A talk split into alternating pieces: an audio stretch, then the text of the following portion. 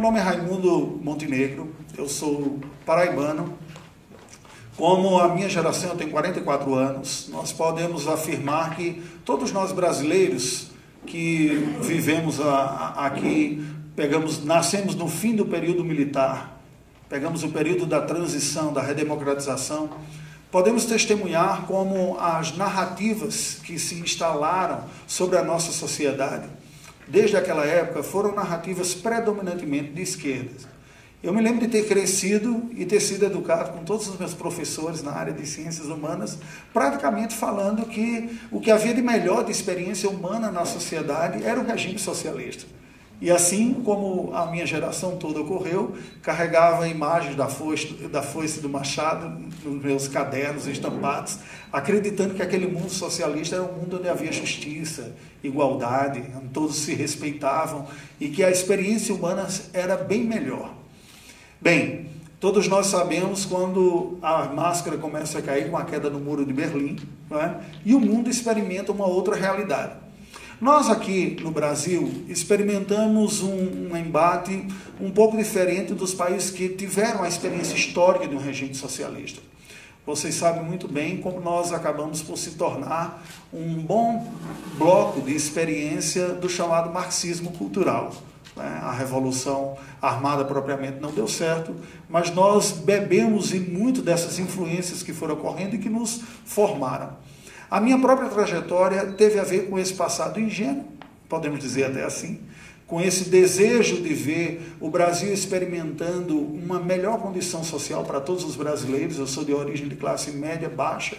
E essas narrativas que pareciam ser tão belas encantavam tantas pessoas como eu mesmo. Eu me lembro de participar, não tinha idade ainda para votar, mas fui para a praça pública da minha cidade aguardar um então candidato a presidente, Luiz Inácio Lula da Silva, para a primeira eleição democrática depois de tanto tempo, junto com os partidaristas lá, 16 anos de idade, cantávamos debaixo de chuva, com chuva ou com sol, é Lula e Bisol. Toda aquela geração que se viu encantada com aquela figura que foi construída do operário, o migrante nordestino que saiu do interior, foi para São Paulo, se fez a vida na luta do trabalho, representando as classes trabalhadoras e como nós acreditamos com aquilo. Eu enfrentei a minha primeira crise de guerra cultural ou ideológica pessoal de uma forma muito simples. No período da adolescência, eu tive a oportunidade de experimentar, juntamente com a minha família, uma aproximação da fé cristã. A minha mãe teve um contato no passado, depois deixou e retornou. E o impacto que o contato com a fé cristã trouxe na vida da minha família trouxe também, consequentemente, para mim, um impacto muito grande. A capacidade de refazer a sua história, de dar novas respostas, de encontrar esperança, de ver a possibilidade de construir uma nova narrativa para a sua própria vida, que muitas vezes a sociedade não consegue produzir para o indivíduo. As grandes ideologias vendem ideias para este coletivo, mas o indivíduo, João, a Maria, as pessoas, muitas vezes não sabem como experimentar isso na sua própria vida. E pois bem, a fé cristã fez isso para nós. E eu me lembro que, na 16 anos de idade, né, como adolescente, dizendo: olha, o que, é que eu vou experimentar da minha adolescência? E tem uma proposta cristã aqui. E aí eu me lembro já de algumas leituras, e na minha família tem todo tipo de, de perfil que você possa imaginar, desde hippies que mergulharam na, na desconstrução da sociedade ocidental, professores universitários, até pessoas conservadoras. Tem todas as matrizes do que tem. É? Então, no meio dessas pessoas, eu me lembro de convivendo com aquilo, eu enfrentei aquela minha primeira crise, dizer, mas se aquela crise ou aquela crítica marxista, marxista clássica de que a religião é o ópio do povo for verdadeiro, e eu estou abraçando com tanto vigor esta realidade aqui para me tornar uma espécie de antidemocrático, de pessoas que não se preocupam com a maioria da população e estão embarcando numa canoa furada. E eu me lembro que eu fiz uma suspeição de juízo naquela altura. Eu fiz, olha, eu não tenho elementos intelectuais suficientes para julgar tudo isso aqui. Eu sei o que a mensagem cristã está fazendo no seio da minha família e o significado de esperança que ela está trazendo para mim. Então eu vou manter-me nesse caminho e ficar estudando para ver o que, que vai acontecer. Bem, no meio uh, protestante conservador, há uma tendência histórica, sempre teve uma tendência de haver uma ideologia, um alinhamento ideológico com um grupo mais conservador. Havia no meio de muitos, até de pouca instrução, aquela ideia de que o comunista comia criança e coisas desse tipo. Né? Então, muitos dos, dos, protestantes tinham muito medo dessa imagem e era um bloco, um bloco de resistência. Mas ocorre que desde a eleição de, de, Fernando Henrique com a visão mais aberta, ideologicamente está na mesma matriz, na mesma matriz ideológica, coisa que a gente vai perceber depois, né, com algumas críticas à, à, sua própria formação na Universidade de São Paulo, onde eu tive uma curta passagem também, formada em Ciências Sociais, fundada por teóricos franceses que têm uma, uma visão filosófica mais alinhada à esquerda, trouxe, todos eles foram naquela época do regime militar, de um, de um bloco mais à, à esquerda. Então a nossa sociedade foi assimilando pouco a pouco estes valores e eu, como cristão, ficava vivendo um impasse, que nunca me aprofundei muito naquelas reflexões, na, naquele momento, e pensava o seguinte. Me parece que um governo propõe benefício maior para a maior parte da população, menos desfavorecida economicamente, mas moralmente tem uma agenda que eu não me sinto confortável como um cristão. E a cada eleição a gente ia vendo o progresso e a recondução de um partido político que levantava uma bandeira de estar trazendo benefícios para as populações mais desfavorecidas, mas a transformação que ia ocorrendo na, no bojo da sociedade, particularmente em padrões culturais, morais e mesmo religiosos. Como foi ficando cada vez mais comum nós vermos críticas explícitas à fé cristã, ou críticas explícitas à a conceitos clássicos e simples, como o da própria propriedade, né? o homem, mulher, o que é um homem, o que é mulher. E eu me lembro perfeitamente, pouco tempo depois, aos 18 anos, um pouco mais, 21 anos de idade, eu mudei para São Paulo, fui fazer meu curso teológico, e lá eu presenciei essa mudança mais aguda da sociedade, desde ver publicamente o primeiro uh, beijo homoafetivo, até a praticamente a criminalização daquele que discordasse de qualquer tipo de manifestação.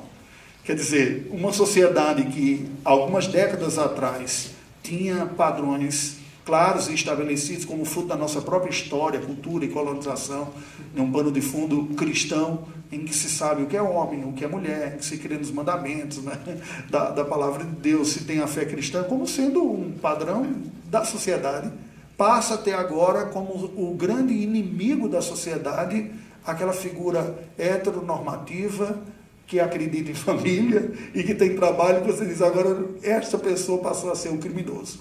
Pessoalmente, a, o ponto de virada na minha vida se deu com a, com a explosão da crise do mensalão. Aí eu fiz, espera aí, as coisas não eram aquilo que eu estava imaginando.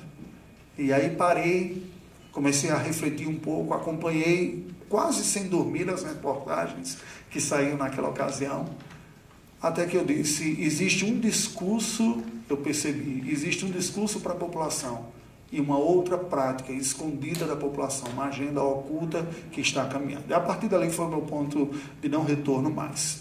Bem, essa é a minha história pessoal.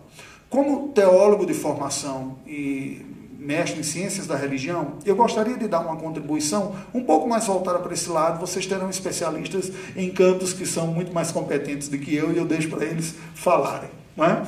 Qual é o ponto que eu gostaria de, de destacar né, neste sentido, se nós pensássemos assim? Quando nós fomos eh, discutindo sobre isso, aquela experiência pessoal, me permitam ir costurando um pouco da minha biografia com essa trajetória da guerra cultural e como isso foi ocorrendo com a minha vida e na minha própria atuação, tá bom? Então, à medida que eh, eu cresci, eu percebi que aquele valor e a, o valor da esperança que a fé cristã trouxe para a minha própria vida seria a grande pedra preciosa que eu teria para compartilhar para outras pessoas. Esta foi a minha motivação para iniciar a minha carreira religiosa, dentro do segmento é, protestante conservador. Nesse meio, aquela altura, algumas décadas atrás, e não tem muito tempo, até uma década atrás, nós ouvíamos falar muito no meio católico romano sobre a teologia da libertação. O meio protestante produziu, produziu uma espécie de equivalente que foi a teologia da missão integral. E eu me lembro de eu mesmo ter estudado sobre isso e ter lido muitas coisas a respeito, mas não fazia muitas conexões porque ela parecia, no primeiro momento, demonstrava uma preocupação com a integralidade do ser humano, mas descontextualizada da sua origem, do seu contexto europeu em que ela nasce, cai aqui na América Latina com um apelo muito forte, porque nós somos um segmento do mundo onde há uma das grandes disparidades socioeconômicas, portanto, um apelo em qualquer coisa nessa área vai ter uma adesão muito forte. O que que a, e eu vou me ater um pouco mais a uma crítica, mais ao meu segmento, né, do que a um outro. O que que a teologia da missão integral basicamente encontrou ou se desenvolveu com uma peculiaridade própria aqui no Brasil e na América Latina? Ela nasce em, na, no segundo quartil do século XX como um movimento de reflexão do impacto e da influência que o cristianismo poderia dar às sociedades como um todo, pensando na grande diversidade, inclusive diferenciação e necessidades que a, a população humana tem pelo mundo afora um teólogo extremamente respeitado e conceituado, John Stott, falecido há pouco tempo da Igreja da Inglaterra, um anglicano clássico, foi um idealizador e uma frase ficou clássica daquilo que ele dizia: o evangelho todo para o homem todo. Se pensando, nós não temos como pensar numa mensagem cristã sem entender quem é aquela pessoa para a qual a gente está falando. Qual é a sua realidade, quais são suas lutas, quais são suas dores, quais são suas necessidades. Esta questão é que produziu uma reflexão dizendo, nós como, e basicamente você tinha os países desenvolvidos, né, os países europeus ou do continente americano aqui como sendo aqueles que capitaneavam essa reflexão e até a prática missionária pelo mundo afora, eles foram chamados a, pensar a realidade das pessoas e dizer qual é a resposta que o Evangelho pode dar ao homem em todas as suas necessidades. No entanto, quando chega aqui no Brasil, ela sofre uma pequena mutação.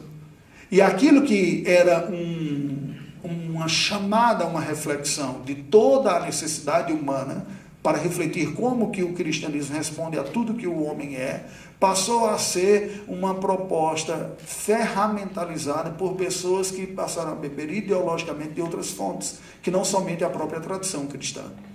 Estas coisas só ficaram claras, aí eu costumo dizer para aqueles que são próximos, que um efeito colateral da crise que a gente está vivendo até agora, positivo, um dele, foi que descortinou. Né? Ocorreu pela primeira vez, eu creio que vocês todos aqui haverão de ver, a oportunidade a coragem de publicamente o brasileiro dizer: eu questiono o pensamento da esquerda. Eu tenho uma outra alternativa, eu tenho uma alternativa para ver.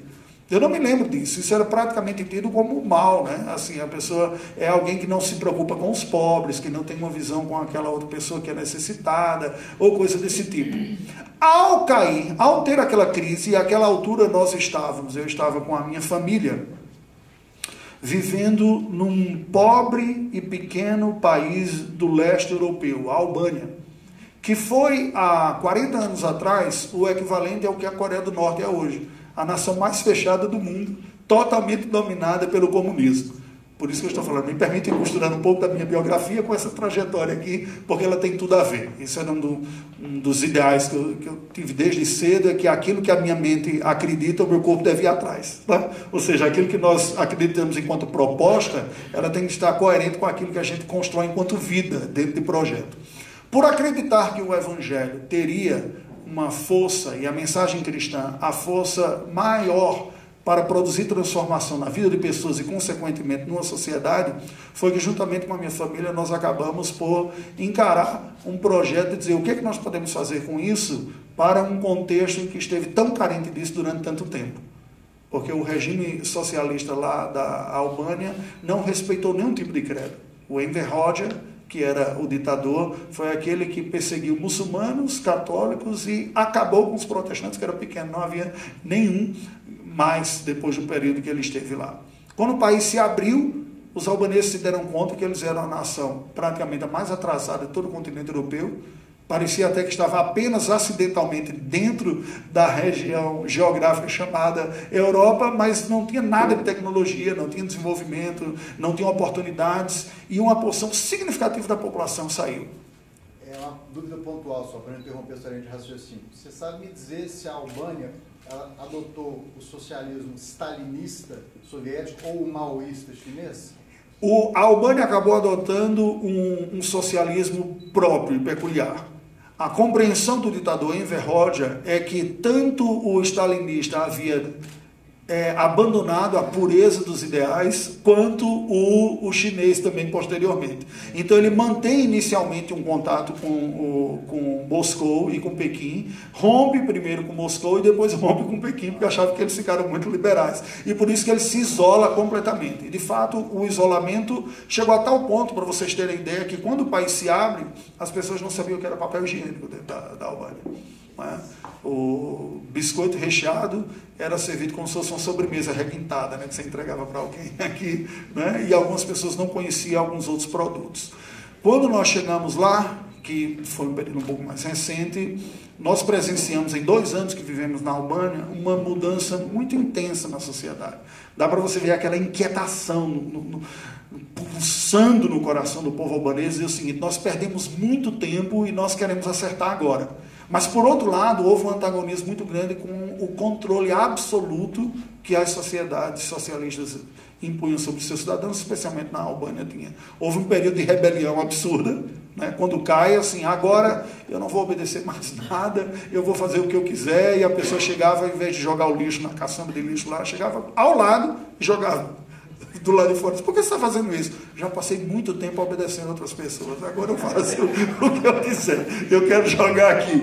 E eles, eles têm experimentado um período muito desafiador, que é tentar saber o que é viver com essa liberdade sem se tornar autofágico, né? a própria sociedade se, se destruir. Estão encontrando o seu caminho num processo que não é lento, tem sido rápido. A gente vê, experimenta mudança de lei constantemente, mudanças estruturais, mas enfim, eles estão trilhando o seu caminho. Bem, nós, como família, decidimos tomar essa trajetória por isso, por essa crença de que o cristianismo tem alguma coisa para contribuir e para fortalecer as comunidades pequenas e nascentes que haviam dentro da nossa própria tradição no meio daquele país.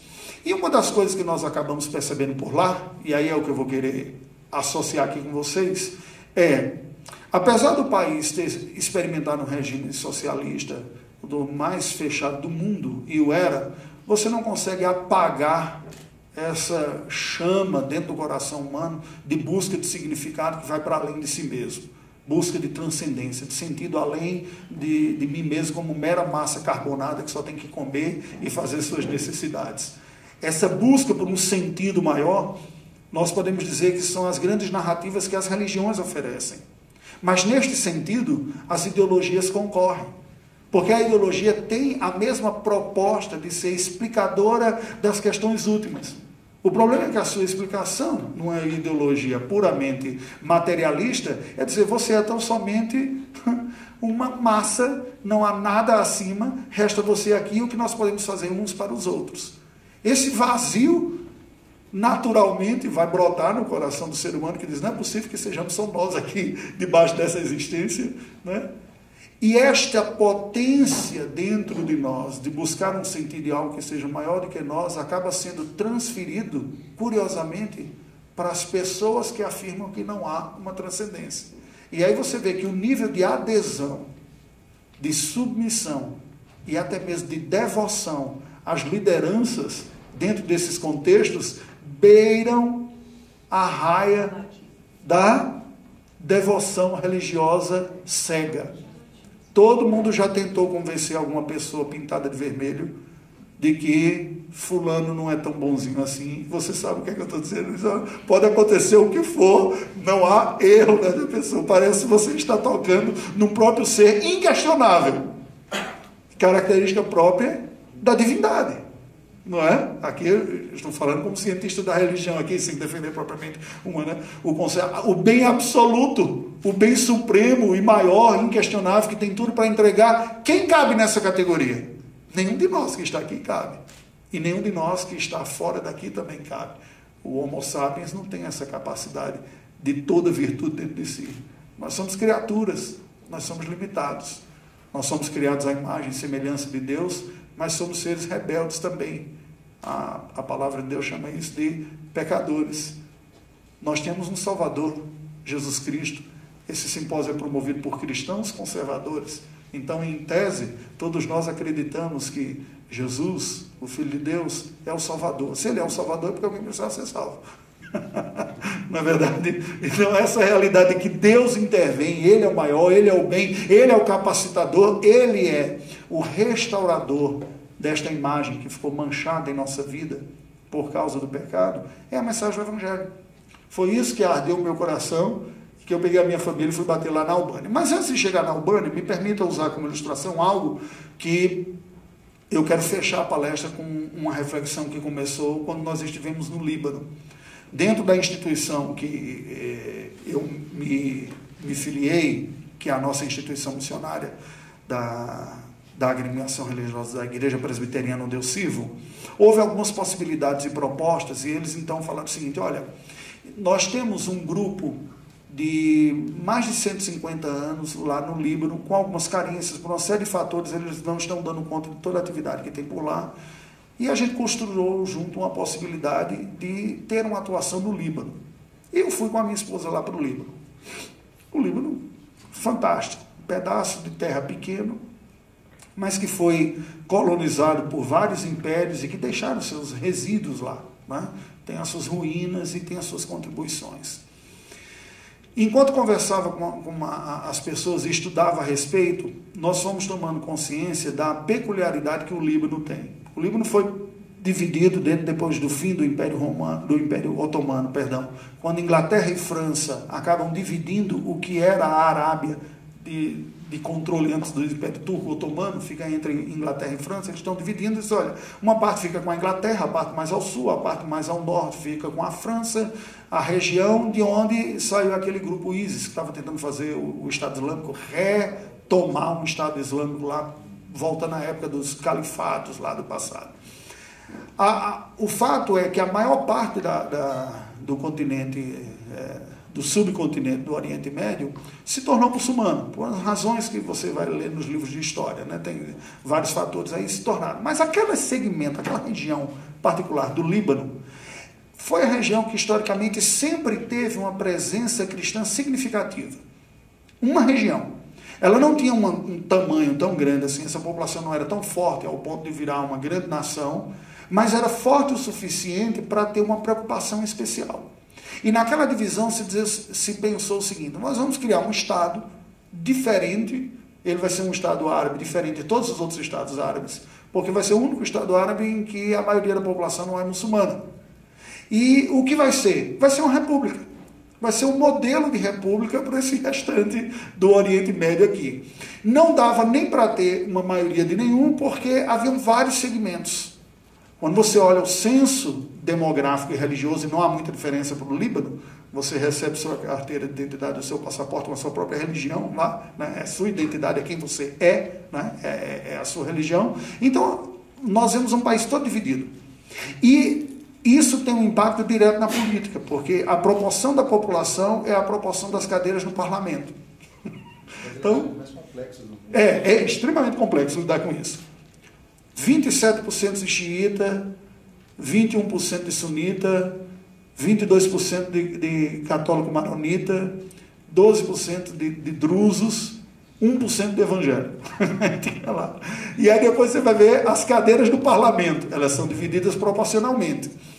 Isso gerou essa, esse conflito por espaço, por força por poder para um grupo. A discussão aqui é ampla, tem a ver com o ethos árabe, né? como é que se como ocorre a governança, como que ocorre a, o próprio controle da sociedade, enfim. Mas o que me chamou a atenção, depois de ter conversado com algumas pessoas, inclusive com a figura do chanceler do segmento protestante, que era aquele que representa esse segmento junto ao governo, porque tudo isso se faz necessário para que a tensão não fosse maior, é, uma das coisas que me chamou a atenção. Ele está dizendo, como é que é a dinâmica daquilo? Olha, nós temos um prédio em Beirute, na, alguns prédios lá, escolas que, que a nossa instituição tinha lá, e disse, nós temos reuniões aqui. E uma das coisas que me chamou a atenção, que eu nunca vi isso muito comumente aqui no Brasil, é que os grupos precisaram desenvolver uma capacidade de se articular, reconhecendo, respeitando, mas ultrapassando as diferenças. Explico. Uma vez que o censo apontasse um crescimento de muçulmanos maior do que o número de cristãos, automaticamente haveria a reivindicação de uma redistribuição das cadeiras no parlamento. Com o número de cadeiras no parlamento maior para o segmento muçulmano, é de se esperar que uma votação pode vir uma proposta que se estabeleça um regime é, de Sharia, né? e, ou coisa, não necessariamente, mas é de se esperar. Essas tensões elas foram vivenciadas. O conflito estourou, que era ao mesmo tempo étnico, mas profundamente religioso, entre segmentos sunita, xiita, cristão, ortodoxo, maronita e outros que tem, e varreu o, o livro no final do século XX. O que ocorreu depois? Os cristãos tiveram que desenvolver a capacidade de dizer o seguinte: se nós queremos ocupar o nosso espaço e garantir o nosso espaço aqui, nosso país, nós temos que ser capazes de reconhecer as nossas diferenças mas também de reconhecer as nossas semelhanças e unir força nas nossas semelhanças, porque senão nós seremos engolidos por um grupo que não aceita a nossa presença tranquilamente aqui. Percebem? Baseado nisso e outras reflexões que a gente foi tendo, eu acabei por propor um modelo que eu chamo de bloco pedagógico. Eu tinha uma figurinha, eu tinha preparado a palestra aqui no PowerPoint, mas infelizmente não foi possível trabalhar com isso. Né? O bloco pedagógico, lembra aquele bloco pedagógico infantil? Que você chama criança e coloca para ir montando uma pirâmide cônica, que coloca uma base mais ampla, depois você põe outra pecinha um pouco menor e vai se formando. Eu penso, queridos, e aqui vem uma, uma proposta para nossa reflexão e que essa seja a primeira de muitas outras reuniões em que algo nesse sentido possa ser desenvolvido. O bloco pedagógico, para mim, ilustra bem a nossa capacidade humana e como lidar com diferenças e semelhanças. Quanto mais básico for a nossa necessidade, mais universal será a nossa capacidade de relacionamento. Se nós estivermos discutindo questões gerais que afetam toda a humanidade, cabem todos discutirem isso aqui as questões ligadas ao ambiente, à economia e tudo mais, cabem todos. Todos que têm interesse podem entrar aqui. Se a nossa sociedade ela começa a experimentar algum tipo de acossamento religioso, como ocorreu na Albânia, é preciso entender que, mesmo não tendo a fé de alguém totalmente diferente da minha, eu preciso ser capaz de me unir a ele para lutar pelo meu direito de ter fé. então eu, eu uno cristão com não cristão, mas também religioso, que diz: olha, eu quero ter o direito de ter fé. Está crescendo um movimento, supostamente, no meio da nossa sociedade, que é materialista, que é antirreligioso e que tem se colocado contrário à fé. Então, peraí, se nós ficarmos atirando no outro aqui, nós seremos engolidos por um movimento como ocorreu na Albânia, que não respeitou muçulmano nem cristão e que eram demolidas mesquitas e igrejas do mesmo jeito. Nós temos que ter essa capacidade. Isso é um ponto importante, porque o que tem ocorrido com o nosso país, com o marxismo cultural, na Europa, com a experiência multiculturalista, que nós experimentamos em uma pouca medida, na Albânia isso já era experimentado. Nós percebíamos o efeito da secularização rapidamente entrando na Albânia coisas que não havia antes pelo isolamento, mas a Europa seduz a Albânia não pelos valores que, que a construíram. Essa é uma crise que o, o europeu em geral tem vivenciado hoje. Como eu mantenho uma identidade europeia se eu não reconheço a origem cristã dessa sociedade europeia? Como eu posso falar para um grupo de milhares e milhões de refugiados que vêm com suas religiões e luta por esse direito, como eu posso dizer para ele que ele tem alguma coisa melhor aqui para experimentar se eu não tenho nada para oferecer para ele nesse sentido? E eu tenho tão somente uma relativização e um vazio. Essa é uma crise e que é discutida constantemente em círculos acadêmicos, na, na televisão e tudo mais.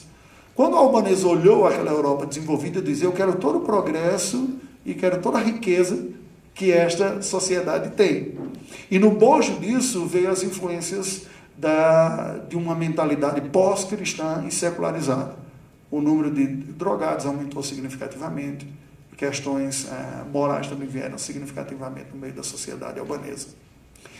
A nossa pequena, e me permitam usar, pequena experiência como título de amostragem, um pequeno trabalho numa região que não era nem o centro de Tirana, nem a periferia, estava intermediário, um bairro intermediário lá, de maioria muçulmana.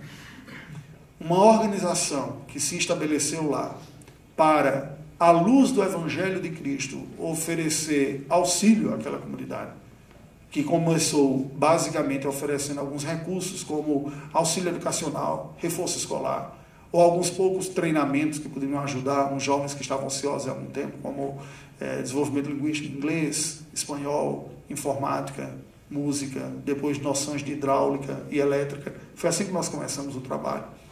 E depois, compartilhando a mensagem cristã, uma comunidade cristã foi se estabelecendo ali também.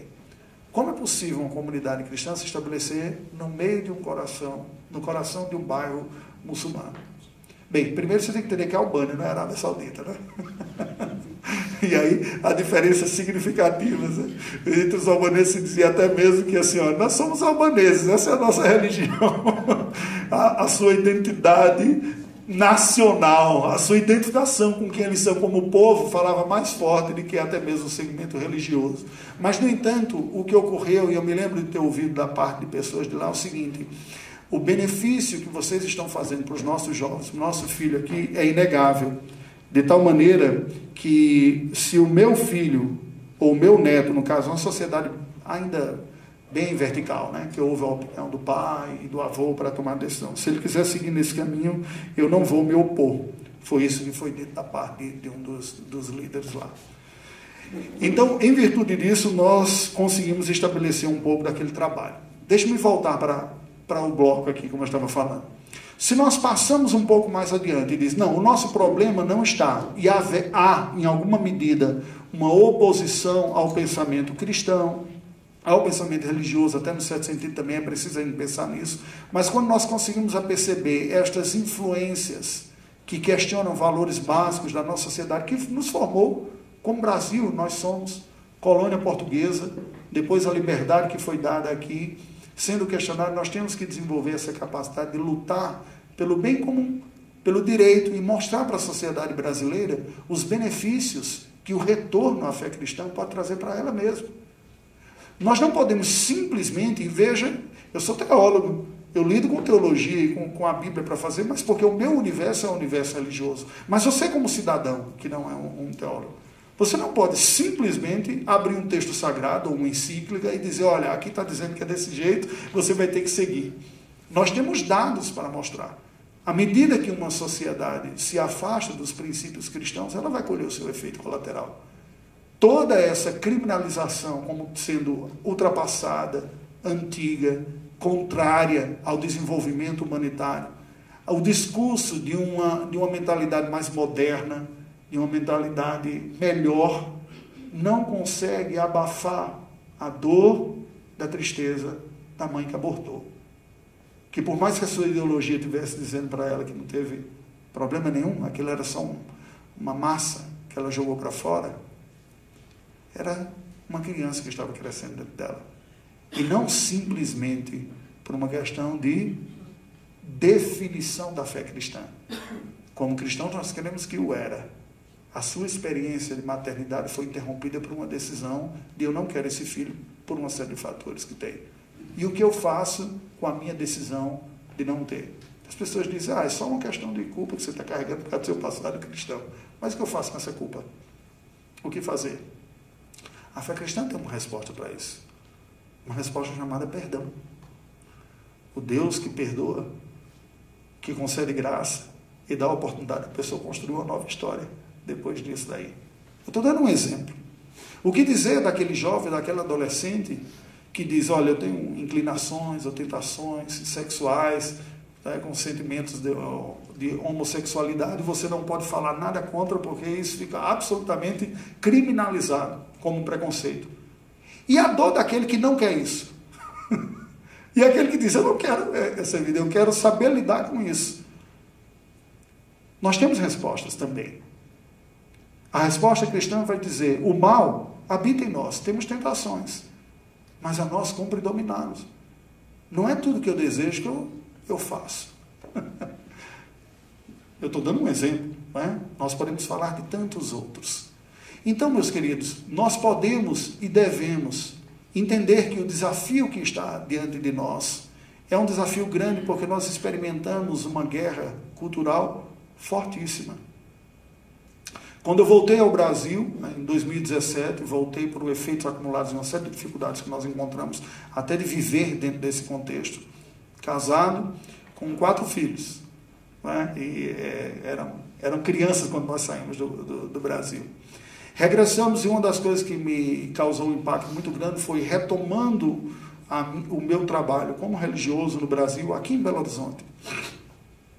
Os questionamentos que eu ouvi de jovens que me procuravam no gabinete buscando aconselhamento, desde crises intelectuais até crises morais, me fizeram perceber que a influência da desconstrução dos valores cristãos na nossa sociedade se acentuou muito fortemente nos anos recentes.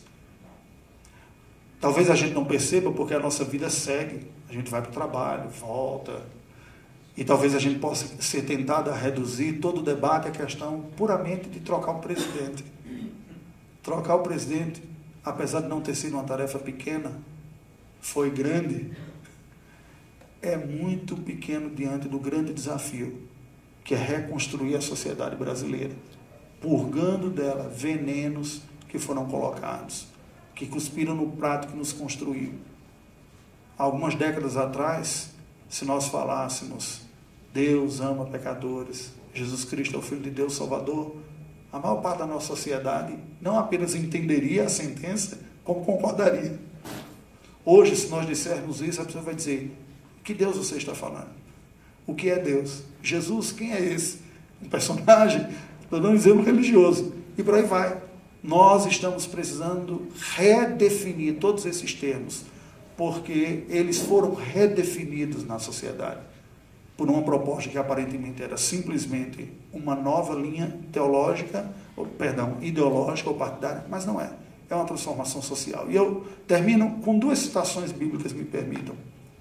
O nosso Senhor Jesus Cristo, quando fala com seus discípulos, ele diz o seguinte: Eu vos envio como ovelhas para o meio de lobos. Sede sábios como as serpentes e sejam simples como as pombas. Será que há desafio maior do que esse para nós? Nós não podemos ser inocentes e achar que a sociedade é neutra e que está simplesmente alternando o poder.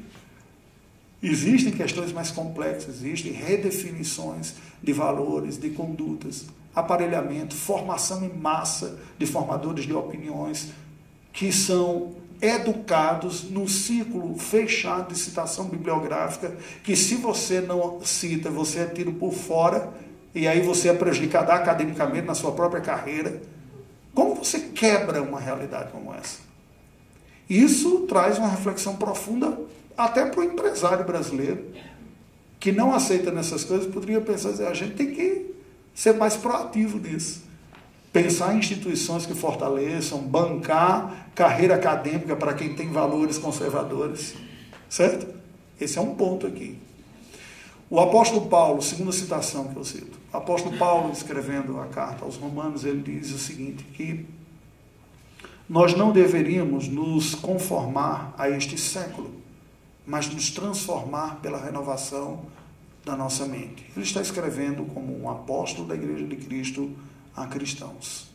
A verdade que Paulo falou lá no século I será uma luta constante até o final da nossa história.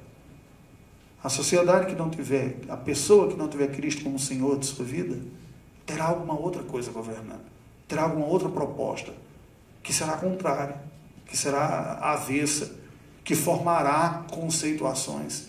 Ele diz: qual é o padrão da sociedade atual? Qual é a carapuça que ela quer que você vista? Qual é o modelo que ela diz assim: se você não se enquadrar, você está fora, você é antiquado, você é retrógrado. Isso ocorria naquele tempo. Ele diz: não vista essa carapuça, não se conforme a um pensamento secularizado. Ideologicamente, um pensamento de esquerda é o maior exemplo disso. Né? Chutou com toda a transcendência, jogou tudo para as mãos humanas e resolveu explicar todas as coisas que não resolveu e não explicou. Não é? Ele diz: mas transformai-vos pela renovação da vossa mente. A guerra cultural comece a gente entender qual é a batalha que a gente está enfrentando.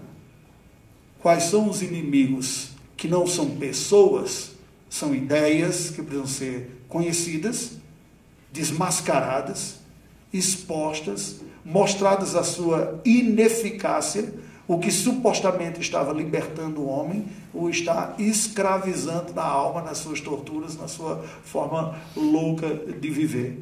E darmos uma resposta diferente. Temos diferenças entre nós? Muitas. Se fôssemos elencar aqui, daria para ficar o resto da noite falando das nossas diferenças. No entanto, o que uniu esse grupo aqui não foram as diferenças, foram as semelhanças. Foram o descontentamento do que nós fomos vendo, do que foi ocorrendo com o nosso país e o desejo de construir uma história diferente. Dizer, não, é isso que eu quero. Eu quero um outro Brasil. Eu quero um Brasil que volte para a sua origem no que diz respeito às suas crenças fundamentais. Um desafio que eu falava para os organizadores daqui é o seguinte: um bom desafio. Vamos pensar nessas definições. O que é esse cristão? O que é esse conservador? Economicamente liberal? Que está aqui para dar a sua cara e dizer: olha, eu tenho uma proposta que eu creio que fará bem para a sociedade. Gente, essa é a palavra que eu tinha para dar para vocês, uma palavra de incentivo e parabéns aos organizadores, e o desejo de que nós entendamos que a vida segue, as tecnologias se desenvolvem, mas nós não podemos negar as verdades fundamentais de Deus, da graça e da verdade do Evangelho e a nossa origem como brasileiros também. Deus abençoe vocês.